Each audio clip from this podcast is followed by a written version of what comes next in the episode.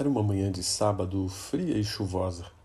Mesmo assim, minha disposição de abandonar o sedentarismo venceu a autoindulgência e fui caminhar na praia. Depois de esforços muito mais do que método, voltei realizado da caminhada. Resistente ao frio que sou, estava curtindo um ventinho gelado, consciente de que meu traje esportivo de verão destoava daquele ambiente invernal quando um motociclista encapuzado passou e gritou: Calor, hein?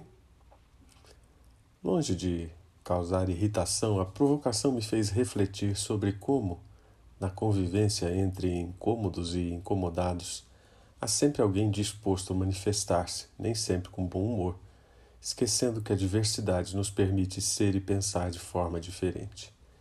Infelizmente, a tolerância destes tempos hipermodernos tema preferido dos discursos pretensamente corretos, ou sofre de um revestimento semântico pouco adequado, ou padece de falta de reciprocidade na prática. Observando certas situações, chego a pensar que o que muitos entendem por tolerância é uma condescendência unilateral, na qual a conveniência pessoal absolutamente pragmática dita o lado que prevalece. Jesus certamente não se agrada do que vê hoje feito em seu nome. Não é ele o culpado pelas guerras, disputas políticas, barbáries, intolerância de toda a ordem, perpetradas em nome de uma religião que ele não criou. Aliás, se houve alguém que combateu a religiosidade e os seus institucionalismos, foi ele. Tim Keller, o conhecido pastor americano, diz que é difícil perceber isso hoje mas quando o cristianismo surgiu no mundo, não era considerado religião, era uma não religião. Imagine os vizinhos dos primeiros cristãos questionando-os em relação à sua fé. Onde está seu templo? Eles perguntariam. Ao que os cristãos responderiam afirmando não terem templos. Como isso é possível? Onde trabalham seus sacerdotes? Responderiam os cristãos que não tinham mas, é, mas engasgariam os vizinhos. Onde são feitos os sacrifícios para agradar aos seus deuses? Ao que ouviriam dos cristãos que não mais faziam sacrifícios. Jesus em pessoa era o templo que colocaria fim a todos os templos, o sacerdote que findaria todos os sacerdotes e o sacrifício que substituiria todos os sacrifícios.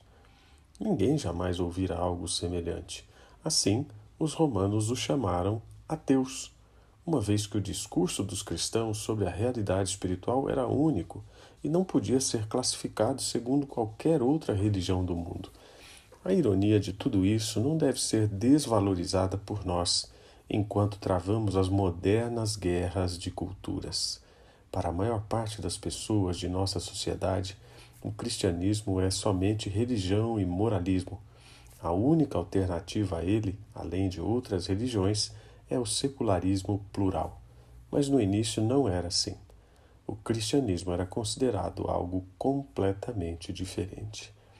Os ensinamentos de Jesus tinham como objetivo principal anunciar o seu reino e a salvação que decorre da aceitação dessa sua mensagem como o único meio de restauração do relacionamento quebrado entre o homem e Deus.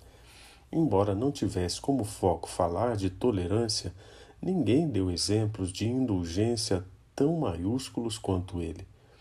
No episódio da sua prisão, mesmo em face de toda a injustiça da situação, foi muito tolerante ao desfazer a bravata do seu discípulo bipolar, restaurando a orelha cortada de uma das pessoas dentre os que tinham ido lhe aprisionar no auge da dor e do sofrimento na cruz, foi capaz de clamar por perdão para as pessoas que lhe hostilizaram, tolerando e compreendendo sua ignorância.